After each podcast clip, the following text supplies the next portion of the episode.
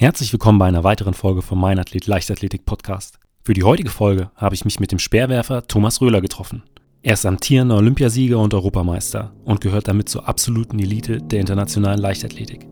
Er ist der erste deutsche Sportler, der in die Athletenvertretung der IAF gewählt wurde und außerdem Träger des Silbernen Lorbeerblattes, der höchsten sportlichen Auszeichnung der Bundesrepublik Deutschland. Wir haben uns im Interview über seinen Weg in die Leichtathletik, das tägliche Training und natürlich auch über seinen Olympiasieg unterhalten. Und wenn ihr weitere spannende Hintergrundinformationen über meine Gäste und mich erfahren wollt, abonniert einfach den Meinathlet Newsletter und folgt mir auf Instagram. Dort gibt es neben Videos und Bildern von mir und meinen Gästen immer die aktuellsten Infos zu kommenden Folgen, spannende Umfragen und Einblicke hinter die Kulissen des Podcasts. Mein Name ist Benjamin Brömme und jetzt viel Spaß mit der neuesten Folge. Ich habe mir selber nie vor Augen gefühlt, das sind jetzt Olympische Spiele. Äh, es war viel, viel mehr, okay, das ist ein wichtiger Wettkampf, ähm, du lieferst jetzt hier dein Ding ab. Und ähm, ich habe es vor allen Dingen zu Hause dann realisiert, wenn man, wenn man spürt, für wie viele man da eigentlich gewinnt.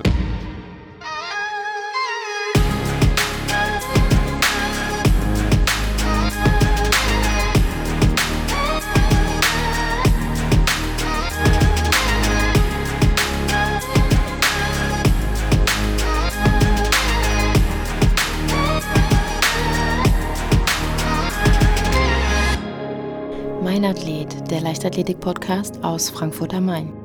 Dann sage ich einfach herzlich willkommen, Thomas. Vielen Dank. Ähm, meine erste Frage ist immer, wie bist du eigentlich zur Leichtathletik gekommen? Ja, bei mir war es ein sehr, sehr klassischer Weg, glaube ich, ähm, aber auch ein sehr, sehr geradliniger. Ich bin in der zweiten Klasse schon in der AG-Arbeitsgruppe in der Grundschule gekommen. Da gab es Leichtathletik, da gab es auch andere Sportarten, aber irgendwie bin ich in der Leichtathletik hängen geblieben. Dann ging es ziemlich zügig in den Verein dort dann zweimal die Woche trainiert, irgendwann dreimal die Woche trainiert. Man hat Talent in mir gesehen, mir hat die Sache Spaß gemacht und somit habe ich keine weitere Sportart in meinem Leben wirklich auf irgendeinem höheren Niveau abseits Schulunterricht oder Studium betrieben. Bin dann ähm, in der fünften Klasse schon ans Sportgymnasium hier in Jena gekommen. Ja, und dann äh, hat sich eine ganz schöne Geschichte entwickelt. Und ähm, hat sich von Anfang an äh, so dargestellt, dass du besonders im Wurfbereich besonders stark bist? Oder war es anfangs so, dass du vielleicht äh, noch in anderen Disziplinen ja so ein bisschen äh, stärker aufgestellt warst? Mm, das Werfen hat mir immer sehr viel Freude bereitet. Also als kleines Kind Steine werfen an der Ostsee, das war eine Riesensache. Da haben wir so wettbewerbsmäßig ähm, gegen Papa unterwegs gewesen. Im Leichtathletikverein selber lag mir das lange Laufen nie, aber der Rest irgendwie schon. Der schnellste Läufer war ich nie, aber alles, was technisch war, lag mir gut. So kam es auch, dass ich ähm, zuerst mal zum Springen hin spezialisiert habe. Hab im Wettkampf immer geworfen. Erst Bälle, ähm, später Speere. Aber rein von der Professionalisierung her bin ich wirklich von 14 bis 17,5, 18 in der Sprunggruppe unterwegs gewesen als Dreispringer und Hochspringer. Und ähm, dann hast du aber irgendwann äh, gesagt, okay, ich äh, konzentriere mich jetzt auf den Sperrwurf. Gab es da irgendeinen Schlüsselmoment, ein Schlüsselerlebnis? Es waren, glaube ich, mehrere Faktoren zu der Zeit. Mein Herz war immer beim Speerwerfen. Das ist eine Geschichte, die mich immer begleitet hat. Ich war auf Thüringer Niveau da auch definitiv vorn dabei. Auf deutscher Ebene hätte ich definitiv noch keine Chance gehabt, aber mein Herz hat immer dafür gebrannt. Wenn ich Wettkämpfe gesehen habe, dann habe ich mir viel, viel lieber die Speerwerfer angeschaut als, äh, als die Springer. Und das war so ein bisschen Kontrast zu dem, was ich im täglichen, ja, im täglichen Training gemacht habe. Ähm, dann gab es strukturelle Veränderungen. Meine Sprungtrainerin hat den Standort Jena verlassen. Damit war so ein bisschen ja, eine Öffnung der Situation gegeben. Und ich habe gesagt, komm, ähm, gemeinsam mit der Unterstützung des Wurftrainers, muss ich auch ganz klar sagen. Der hat immer ein gewisses Talent gesehen. Ich war nur physisch noch nicht da. Und ähm, dann haben wir der Sache ja, einen Versuch gegeben. Einfach mal ähm, ein Jahr Wurf. Das hat sehr, sehr gut funktioniert. Und dann bin ich der Sache auch treu geblieben. Und ähm, dann kurzer Sprung nach vorne. Bei wem trainierst du denn heute? Aktuell beim Haro Schwucho, mein Trainer seit nun, ach, wir haben angefangen 2013 ja, sind wir jetzt knapp bei sieben Jahren schon fast. Auch schon eine lange Zeit. Definitiv. Ja. Und äh, trainierst du alleine oder in einer Gruppe? Wir sind eine Gruppe hier in Jena. Ähm, unser Team umfasst knapp, je nachdem, wie viel wir jetzt Umland mit dazu nehmen, elf bis 14 Athleten. So wirklich im täglichen Betrieb sind wir definitiv acht Leute. Das heißt, ich bin einer der Top-Athleten, die es wirklich mögen und auch mitgestalten, ein Team um sich herum zu haben. Ich bin definitiv auch kein Athlet, der seinen Trainer komplett für sich beansprucht. Also du brauchst da auch wirklich den Kontakt zu anderen Athleten, Trainingsgruppenmitgliedern. Ja, unbedingt. Ich bin es schon immer gewohnt gewesen, bin in Gruppen groß geworden im Sport. Und ich bin immer einer, der, der nach draußen sehr, sehr gerne erklärt, dass die Leichtathletik definitiv keine einsame Sportart Ja. ist. Und äh, sind das alles Speerwerfer, Speerwerferinnen oder auch andere Wurf- oder ähm, Leichtathletikdisziplinen dabei? Im Großteil Speerwurf. Ähm, wir haben in Jena hier mehrere Wurftrainingsgruppen. Einmal Petra Felke hat ähm, im Großteil den weiblichen Speerwurf unter sich. Ähm, Haru Spucho macht den männlichen Teil Speerwurf, haben aber auch Talente jüngererseits noch im Kugelstoßen dabei. Alles, was zum Speerwerfen rein trainingstechnisch und technisch passt, versuchen wir mit unterzubringen, konzentrieren uns aber schon mehr auf den Speerwurf. Was vielleicht spannend ist, wir unterstützen stark den Mehrkampf. Und wir unterstützen auch eine Weltcup-Fahrerin im Downhill-Sport. Das ist ein sehr, sehr spannender Part unserer Trainingsgruppe und ich glaube auch ein sehr, sehr inspirierender und wichtiger für uns alle. Okay, wie, wie kann die äh, von eurem Training profitieren? Ja, ich musste es selber erst lernen. Sie hat früher Speer geworfen, ähm, dann kam eine Verletzung hinzu, ist in den, in den Downhill-Sport reingekommen. Ist eine mega spannende Sportart, aber eine, die noch gar nicht in der Art professionalisiert ist, was das Training angeht, wie wir das in der Leichtathletik kennen. Da können wir super helfen. Und den gesamten Winter machen wir eigentlich dieselben Einheiten. Wie sieht denn dein Trainingsalltag äh, aus? Also wir haben uns ja jetzt hier im äh, November getroffen. Äh, du hast mir eben erzählt, du bist jetzt gerade wieder im Aufbautraining. Wie sieht so die typische Woche momentan bei dir aus? Ja, Aufbautraining besteht klassisch aus zwei Einheiten am Tag. Wir fahren recht intensive Montage und intensive Freitage, sodass wir das Wochenende versuchen frei zu boxen. Das sind die 48 Stunden, die wir dem Körper Regenerationszeit geben. Fahren damit in der Vorbereitungsphase richtig gut, nutzen das Wochenende in der Saison hin und wieder für Detailspielereien.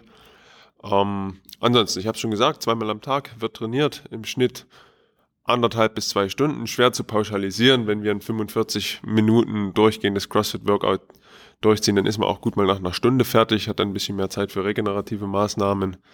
So sieht die Winterwoche aus, ja. Also äh, du machst in der, im Grundlagentraining CrossFit? Sehr, sehr viel CrossFit, ja. Wir versuchen unter diesen Überbegriff viele verschiedenste Einheiten ein bisschen mit Wettkampfgedanke einzupacken, haben herausgefunden, dass es bei uns als Team gut funktioniert, dass wir so unsere Leistung wirklich gegenseitig pushen können, wenn wir viele Einheiten in Kreise packen, in ja, so ein bisschen paketweise geschnürte Workouts. Ähm, wir lieben alle die Intensität und es passt auch zum Speerwerfen. Das ist, wir entwickeln damit eine Kraft, die auf Körpergewicht basiert, eine Kraft, die lange bleibt und gerade bei unseren vielen Reisen im Sommer passt das sehr, sehr gut. Kommen wir mal kurz weg oder kommen wir weg vom äh, Aufbautraining, wenn es dann äh, in Richtung ja, Spezifik äh, Speerwurf geht, wo setzt ihr da die Schwerpunkte? Also ist es dann eher die, der, der technische Aspekt oder geht es da in, in andere Richtungen oder kann man das gar nicht pauschalisieren? Ja, das greift nahtlos ineinander über. Die ganze physische Vorbereitung wird ja im Endeffekt nur gemacht, um den Speer am Ende weiterzuwerfen, erfolgreicher zu werfen, lange zu werfen, gesund zu werfen. Ähm, deswegen müssen da viele kleine Zahnräder perfekt ineinander passen. Und es ist schwer von Jahr zu Jahr zu pauschalisieren, wo man die, wo man den Fokus hinlegt. Ähm, klar, jeder sagt, Speerwerfen ist eine technische Disziplin, wir arbeiten immer rein technisch. Ja, das stimmt, aber was ist überhaupt technisch? Ne? Man kann natürlich technische Dinge ändern, um am Ende schneller zu sein, technische Dinge ändern, um am Ende den Abwurfwinkel zu ändern oder um einfach die Gesamtbewegung zu verflüssigen, dass das einfach wirklich alles noch geschmeidiger wird, noch präziser, noch detailnaher. Und ich habe in der Karriere verstanden, dass es viel, viel mehr darum noch geht, die individuellen Stärken, Entschuldigung, und die, die individuellen Schwächen auch in eine Technik reinzupacken. Man hat immer ein Technikleitbild, das steht im Buch, das sieht alles ganz nett aus. Als junger Werfer versucht man das natürlich so gut es geht zu kopieren, aber an einer gewissen Stelle findet man schnell heraus, gemeinsam mit dem Trainer, dass man irgendwie die eigene Technik finden muss und die dann weiterentwickeln muss. Und äh, nutzt ihr dann im Training auch technisches Equipment, sei, sei es Videoaufzeichnung, Auswertungssoftware, äh, irgendwas in die Richtung? Ja, man hat sehr, sehr viele Möglichkeiten heutzutage. Ich glaube, die einfachste Weg ist immer noch das, das Smartphone, wenn man mal ein Video haben möchte. Mein Trainer und ich arbeiten sehr gern sehr viel subjektiv, weil wir finden, dass das Feedback viel schneller geht über die Athletenwahrnehmung und das, was der Trainer am Ende sieht, nutzen aber auch hin und wieder Video ähm, Geschichten, um einfach Abläufe zu checken. Im Krafttraining nutzen wir auch gerne Geschwindigkeitssensoren, wirklich um die Sache ein Stück weit zu optimieren. Aber ähm, das Auge des Trainers und das Gefühl des Athleten ist schon äh, immer noch sehr, sehr wichtig. Unbedingt, da, da geht bei mir nichts drüber. Was sollte deiner Meinung nach denn äh, ein Topsperrter mitbringen? Äh, körperlich, mental, von den, von den Grundvoraussetzungen? Ja, wenn wir über den Jugendbereich sprechen, jemanden, der vielleicht Lust hat, eines Tages weit Speer zu werfen, der sollte erstmal Begeisterung für die Disziplin mitbringen, ähm, sollte ein Stück weit Interesse mitbringen, zu verstehen, warum fliegt überhaupt ein Speer. Das ist eine ganz spannende Frage, die sich viele junge Athleten gar nicht stellen. Die versuchen, irgendwas zu tun und wundern sich dann, warum der Speer nicht weiter fliegt. Deswegen dieses Grundverständnis, so ein bisschen diese Liebe fürs Detail muss man, glaube ich, mitbringen. Mut, unbedingt, aber wir sind kein Gesundheitssport. Wir laufen mit viel Geschwindigkeit auf unser linkes Bein. Dann wirken Kräfte von bis zu einer Tonne im, im Männersperrwurf auf ein Stemmbein. Das sind Sachen, denen muss man sich bewusst sein. Ähm, man muss auch gewillt sein, die Trainingsbelastungen durchzuziehen, Augen zu und durch an vielen Tagen, um einfach diese Kräfte eines Tages aushalten zu können. Und dann muss einfach Spaß mitbringen. Körperlich würde ich es nicht einschränken. Wir haben Speerwerfer gesehen, ähm, eher kleinerer Statur, breiterer Statur, schwerere Athleten, schmalere Athleten, die alle über 90 Meter schon geworfen haben. Und das ist eigentlich sehr, sehr schön, wie, wie offen wir da sind. Du hast ja eben schon äh, den Punkt angesprochen, den ich als nächstes erwähnen wollte. Ähm, warum fliegt eigentlich ein Speer? Kannst du Grundsätzliches was äh, zum, zum Speerwurf sagen? Also äh, wie genau wird er beschleunigt? Also oft hört man ja, äh, der Athlet hat einen schnellen Arm. Ähm, Speer wird, soweit ich weiß, nicht aus dem Arm äh, beschleunigt. Äh, auch der Abflugwinkel, die Flugeigenschaften, warum fliegt er eigentlich so weit? Ob das du da vielleicht mal so ein bisschen was zu erzählen kannst? Ja, gern. Ähm, das Speerwerfen wird häufig als Werfen bezeichnet im Sinne dessen, ich werfe einen Papierknäuel in Richtung Papierkorb. Ähm, das ist das klassische Werfen, was per Muskel passiert, was äh, sehr gezielt passiert. Ich nehme ein Gerät und werfe das einfach zack, schnipp aus dem Arm raus. Der Speer selber, wenn er denn im Männerbereich über 70 Meter fliegen soll, kann auf die Art und Weise gar nicht geworfen werden. Ich muss eine Spannung aufbauen, die viel zitierte Bogenspannung, und ich nutze im Endeffekt die Elastizität des Körpers. Das heißt, all die Energie kommt aus weißer Masse, aus Sehnen, aus Faszien, ähm, die einfach nur durch Muskelspannung und gewisse Formen, nenne ich es jetzt mal, sprich die Technik, ähm, die Körperpositionen gespannt werden. Und der perfekte Abwurf ist der, wenn sehr, sehr präzise all diese Energie entladen wird. Ähm, so sollte man sich den Sperrwurf vorstellen häufig angenommenes Beispiel ist auch der klassische, klassische Sinuskurve. 45 Grad muss ich das Teil nach oben werfen, damit er überhaupt weit fliegt. Das haben wir alle mal in der Schule in Physik gelernt. So ist es beim Speer auch nicht. Er ist im Männerbereich 2,70 Meter lang. Es wirken viele aerodynamische Faktoren und ähm, er hat eine Spitze und eine gewisse Fläche und deswegen funktioniert er ein Stück weit auch wie, wie ein Flugzeug. Ne? Er hat selber kreiert einen Auftrieb durch die Geschwindigkeit, die ich ihm im Abwurf mitgebe und deswegen sollten wir eher einen ab, optimalen Abflugwinkel von 32 bis 37 Grad wählen, dass der auf seine typische Flugbahn kommt. Ähm, Segeleigenschaften sind Geschichten, die die Zuschauer immer gerne wahrnehmen im Stadion, wenn so ein Speer wirklich mal auf Höhe bleibt und lange geradeaus fliegt. Das sehen wir Werfer natürlich auch sehr gern. Das ist der optimale Zustand wenn er nicht irgendwie vibrierend oder schräg in der Luft liegt. Und für all das müssen wir so viele Würfe auf dem Gras auch investieren, um die Technik auszubilden, um eines Tages dahin zu kommen. Also äh, im Prinzip der Arm oder die Hand gibt äh, den, den Abwurfwinkel mehr oder weniger nur vor oder die, die, die Richtung?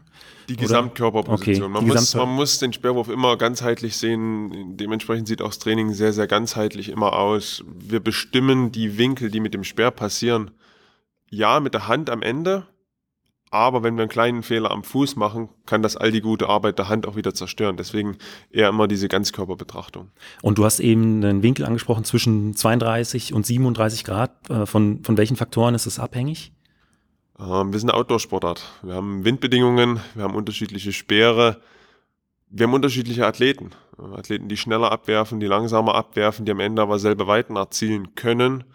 Und dementsprechend muss man da ein Stück weit anpassen. Auch Stadien sind sehr unterschiedlich. Wir okay. haben offene Stadien, geschlossene Stadien und dann auch wieder andere Windbedingungen.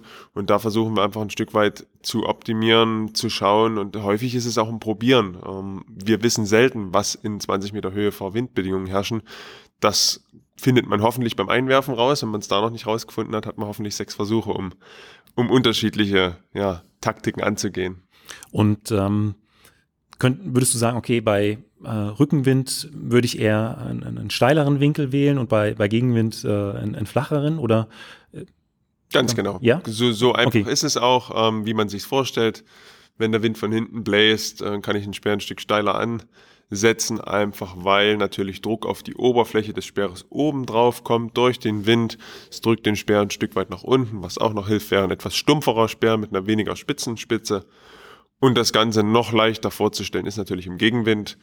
Man will Widerstand einsparen, man wirft flacher, man gibt dem Wind weniger Angriffsfläche am Speer, nutzt noch einen Speer, der etwas steifer ist, vielleicht weniger vibriert und dazu eine spitze Spitze aufweist und dann minimiere ich einfach den Luftwiderstand, der durch den Gegenwind ohnehin erhöht ist. Okay. Ähm, was sind denn deiner Meinung nach die Gründe dafür, dass äh, Speerwerfer aus Deutschland momentan so starke Leistungen bringen?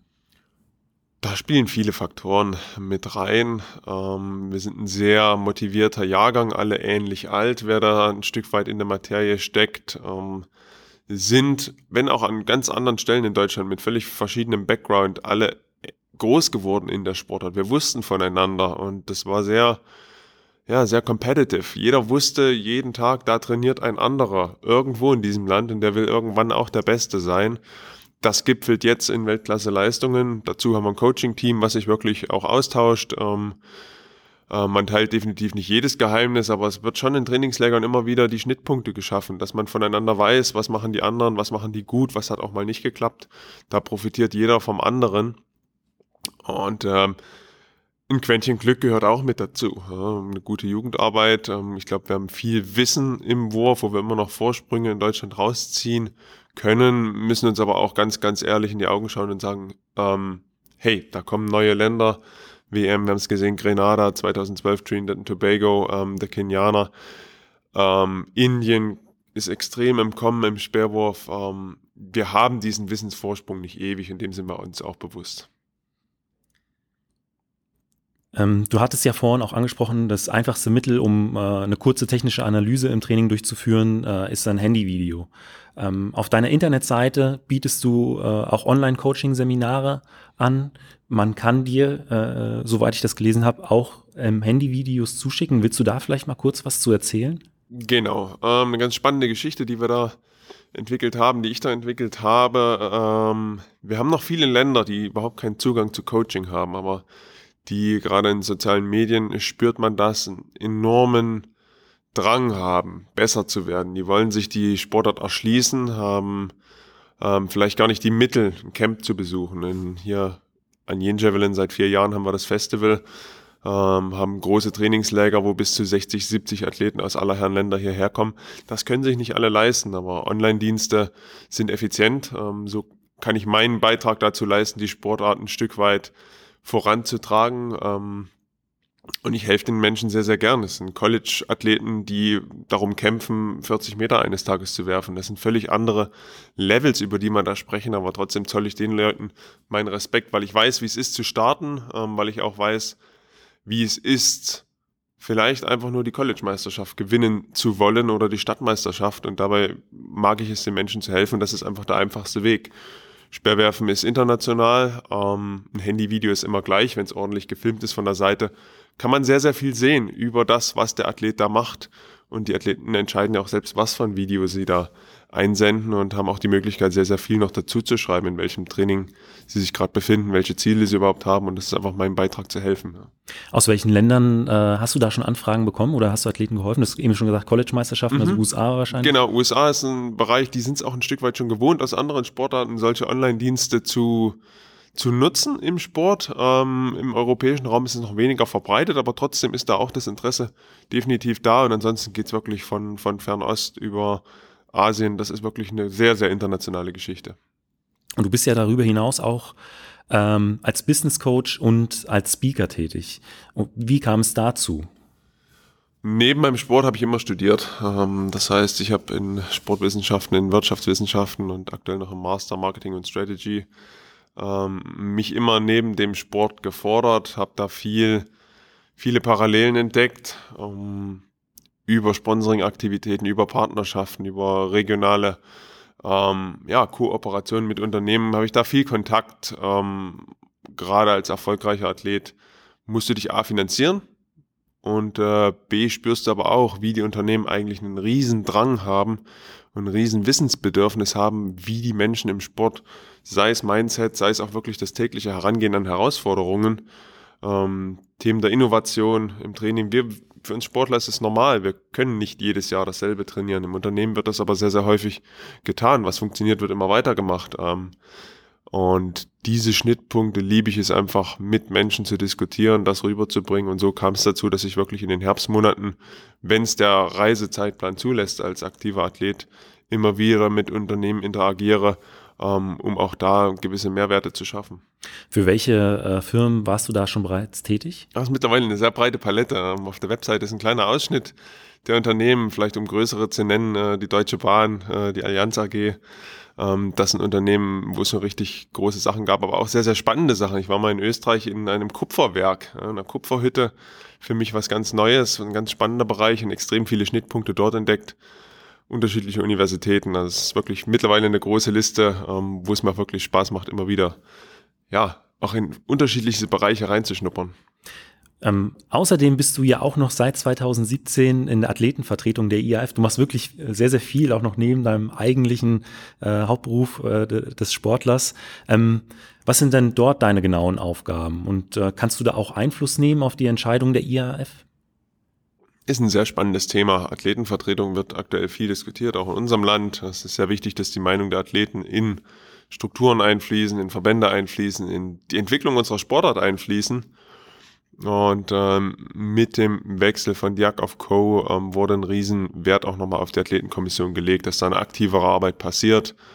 Ähm, und ich wurde angesprochen vom internationalen Verband, dann ging das auch über den deutschen Verband, bin damit der erste deutsche Athlet, der je in dieser internationalen Kommission mit reingewählt wurde. Man wird von den internationalen Athleten bei Meisterschaften gewählt, ist somit dann Vertreter der aktiven Athleten und sitzt in einem zwölfköpfigen Gremium. Man bleibt dort für vier Jahre und entscheidet von Tagesthemen über Regeländerungen, über Anti-Doping-Aktivitäten, über auch die Ausrichtung der Leichtathletik mit. Häufig geht es um eine Meinungsfindung.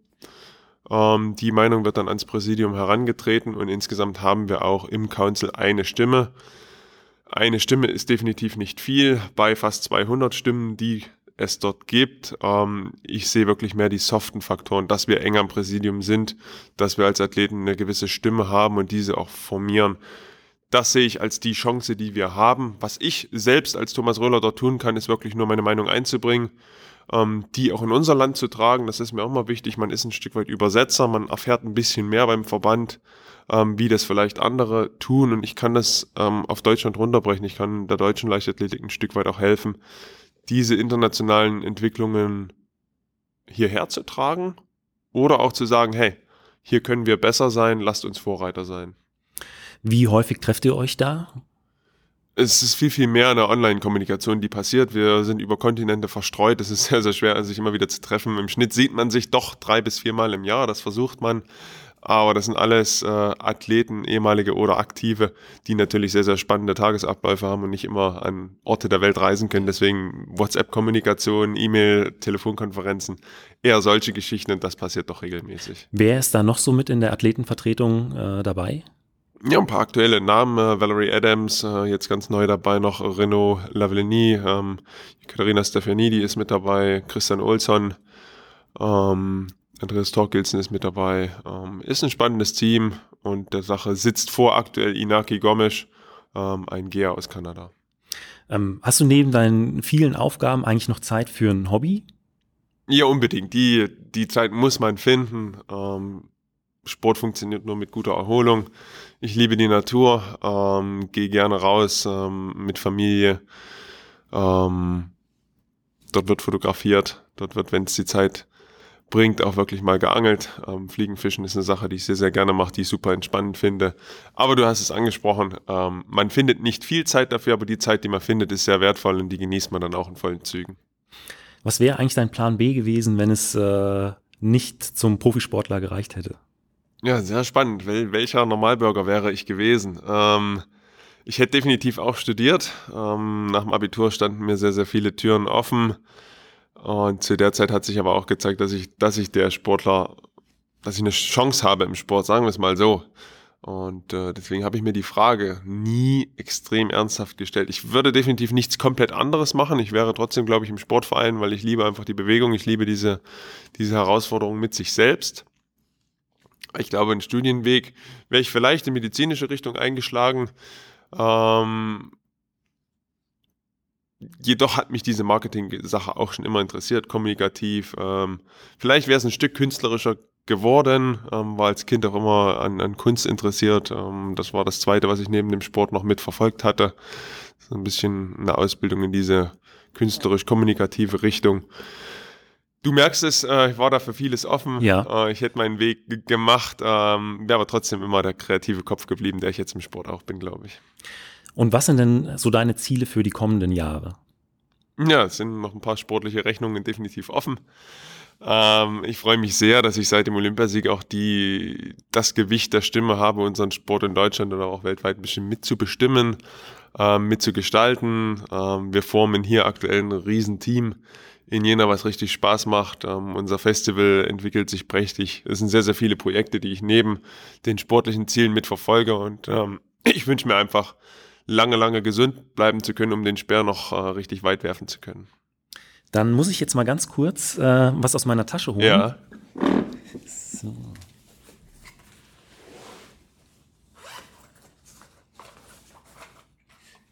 Das ist ein Audiopodcast, deswegen sieht man das nicht. Äh, ich schüttel es mal vor dem Mikrofon. Äh, du weißt, worauf ich hinaus will. Das Ich, ist eine Packung, sehe es schon, ja.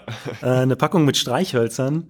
Äh, ich habe zur Vorbereitung äh, ein anderes Podcast-Interview mit dir gehört. Da hast du schon ein bisschen über Streichhölzer gesprochen.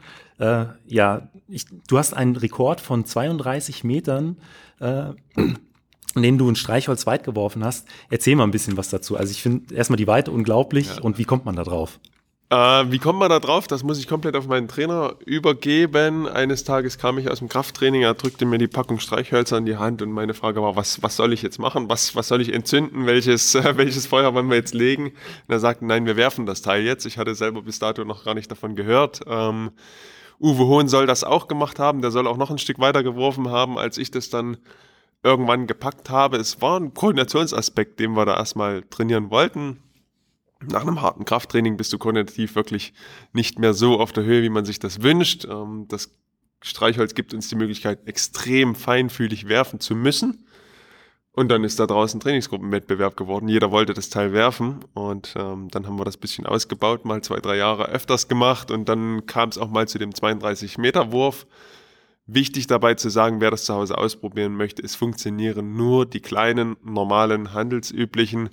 Das Zündköpfchen muss nach vorn und dann üben, üben, üben. Und irgendwann fliegt das Teil mal 10 Meter weit, irgendwann 15 Meter weit und mit ein bisschen Glück auch mal über 20 Meter weit. Und so vom Grundsatz her wird es genauso geworfen wie, äh, wie, der, wie der Speer. Zuerst wie ein Dartpfeil. Äh, jeder hat, glaube ich, den Dartsport schon mal gesehen. Zuerst sollte man anfangen, dartmäßig zu werfen. Erstmal nur Ellenbogenbeschleunigung und Hand. Ähm, wenn das einigermaßen funktioniert und man sieht, dass das Streichholz sich nicht überschlägt, dass es wirklich gerade fliegt, ja, wie so ein winziger Speer, dann kann man ein bisschen mehr Schwung nehmen, das Streichholz mal hinter den Kopf nehmen, bisschen mehr Schwung, bisschen mehr Schwung, immer ein Stück weit länger und irgendwann kann man das auch wie ein Speer werfen, wirklich langer Arm mit Eindrehbewegung. Es kommt aber wirklich viel, viel mehr auf dieses Gefühl in der Hand an, dass das Streichholz sich nicht überschlägt beim Abwurf.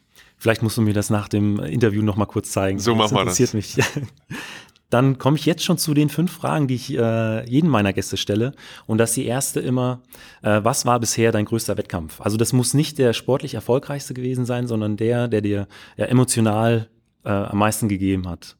Ja, passt bei mir, aber trotzdem ähm, muss ich Rio 2016 nehmen, olympisches Finale. Ähm, war einfach wirklich ein genialer Wettkampf und den, den, der emotionale Outcome ist natürlich unbeschreiblich, Olympiasieger zu werden. Das ist es, wofür es sich lohnt, Sportler zu sein. Und äh, kannst du vielleicht noch mal so ein bisschen was äh, zu der Situation davor sagen? Also das bist du dann ins Finale gekommen äh, vom, vom Speerwurf. Hast du dann schon wahrscheinlich mit dem Gedanken gespielt, das könnte jetzt klappen oder bist du völlig unvoreingenommen da reingegangen? Ja, du musst positiv reingehen. Ich bin am Morgen aufgestanden, habe gesagt, okay, ähm, oder gespürt, das ist dein Tag, du wirst, du wirst die Sache gewinnen und das ist einfach definitiv kein kein übersteigerter Ehrgeiz, den man damit reinnimmt in den Wettkampf. Es ist wirklich erstmal nur die Ermöglichung, diese Grenze des Unmöglichen irgendwie ja doch zu überschreiten. Ähm, jeder weiß, wie, wie viele dafür trainieren, eines Tages Olympiasieger zu werden oder überhaupt Olympische Spiele zu sehen, sich dafür eines Tages zu qualifizieren. Und wenn du dann die Möglichkeit hast, Qualifikation überstanden, du bist schon in der Top 12, du hast eine gute Vorleistung, es ist real, ähm, von einer Medaille zu träumen. Ja, warum nicht einfach sagen, dass es möglich ist, dass man es auch tun wird? Und ähm, der Fall ist eingetreten über einen, ja, einen Wettkampf, der, der nicht einfach war, war ein heißes Finale. Ähm, man muss halt wirklich im Speerwerfen einfach nur seine Technik auch abrufen manchmal, aber das ist sehr schwer, wenn es emotional wird, wenn es äh, ein heißer, brennender Wettkampf zwischen, zwischen den starken Jungs ist, die alle extrem weit werfen können. Und dann musst du deine Leistung abrufen und das hat an dem Tag funktioniert. Hast du da ähm, bestimmte Methoden, um dich dann in, in so einer Situation wirklich auf das Wesentliche zu konzentrieren? Ich versuche so leicht wie möglich zu halten, wenn es um die Parts Mentalcoaching, ähm, mentale Methoden geht. Versuchen wir unser Konzept extrem einfach zu halten, dass wir wirklich fokussieren auf gewisse technische Details, die im Endeffekt auch weiterbringen, die am Ende Sicherheit bringen im Wettbewerb. Ich glaube, das meiste Mentale passiert vorher schon im Training über Jahre hinweg äh, mit sich selbst, aber auch mit dem eigenen Trainer. Ähm, wir haben dafür kein Riesenteam. Aber ihr habt einen Mentaltrainer? Wir haben keinen Mentaltrainer. So, Wie gesagt, okay. das ist wirklich äh, mein Trainer und ich. Ähm, ich habe das mal ausprobiert mit dem Mentalcoaching, bin der Sache auch super aufgeschlossen, bin aber selber schon sehr Kopf, äh, Kopfmensch und äh, versuche mein System deswegen super einfach zu halten, ähm, um klar zu bleiben, um fokussiert zu bleiben. Und wie war dann der Moment, als du wusstest, okay, äh, ich bin jetzt Olympiasieger?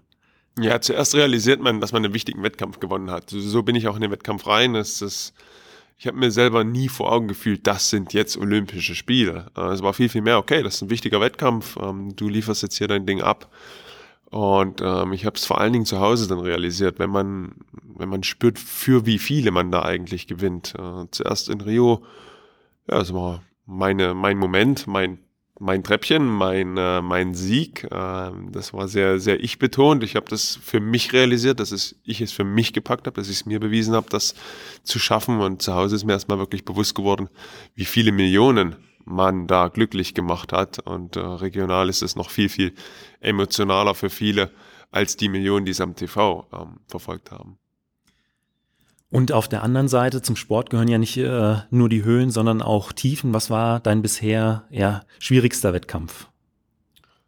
den du am meisten zu knabbern hattest? Das ist ganz, ganz schwer zu sagen. Ähm, manchmal hast du im Wettkampf Probleme, du siehst, ähm, du siehst den Sieg oder die positive Platzierung ähm, dahin gehen, obwohl du weißt, okay, das wäre heute total einfach gewesen. Das ist eine Situation, die hat, glaube ich, jeder Trainer, ah, jeder Athlet zusammen mit dem Trainer dann äh, an verschiedensten Stellen in der Karriere. Die Wettkämpfe passieren immer wieder. Ich kann das schlecht auf einen Wettkampf runterprojizieren. Ähm, sehr, sehr bitter war 2012 meine erste EM. Ähm, wollte natürlich definitiv ins Finale und habe dann mit einem gleich weiten Wurf wie ein anderer Athlet ähm, das Finale verpasst aufgrund des zweiten Wurfes, der glaube ich dann drei Zentimeter kürzer war.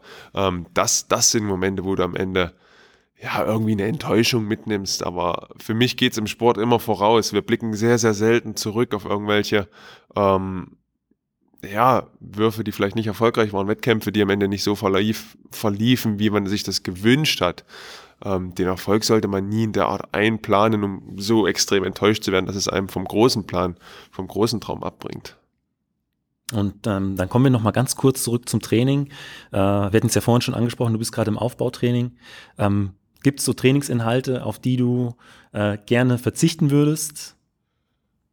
Gerne verzichten. Also wo du weißt, okay, ja. das bringt mir was, aber eigentlich. Ja, ich liebe die Herausforderung, wirklich lange Läufe. Also da kann ich darauf verzichten, aber auch ich tue es. Ähm, Sperrwurfanlauf sind 35 Meter. Wenn ich dann äh, 30 Minuten zügiger äh, mich hier durch das Paradies in Jena durch den Park äh, bewege, dann ist das schon eine sehr anstrengende Geschichte. Wie weit kommst du in 30 Minuten ungefähr? Das kann ich nicht sagen. Ich laufe okay. ohne Tracker und alles. Ich bin Naturmensch, ja. ich genieße dann die Natur. Ähm, ich brauche schon meine 15 Minuten, wenn ich äh, ja, dreieinhalb, vier Kilometer rennen will. Ähm, das ist eine Geschichte, die mache ich nicht so gern. Aber ich weiß, dass es was bringt und deswegen gehört das auch einfach mit dazu. Und auf der anderen Seite, äh, ja, dein Lieblingstraining? muss ich sagen, intensives CrossFit. Und äh, ich weiß nicht, ob man das sagen darf, aber selbst wenn es mich zum Kotzen bringt, dann finde ich das völlig in Ordnung, weil dann weiß ich, was ich gemacht habe an dem Tag, ähm, fühle mich dann den nächsten Tag ausgepowert, aber irgendwie total positiv. Also ich liebe diese Herausforderung im Training, gerade im Team, wenn man es als Wettbewerb macht, ähm, sich in der zweiten Zusatzrunde befindet und irgendwie trotzdem noch funktioniert. Das sind die Momente, wofür ich gerne Sportler bin. Dann komme ich jetzt zu meiner letzten Frage äh, und die ist immer, was würdest du jungen Athletinnen oder Athleten mitgeben oder deinem jüngeren Ich?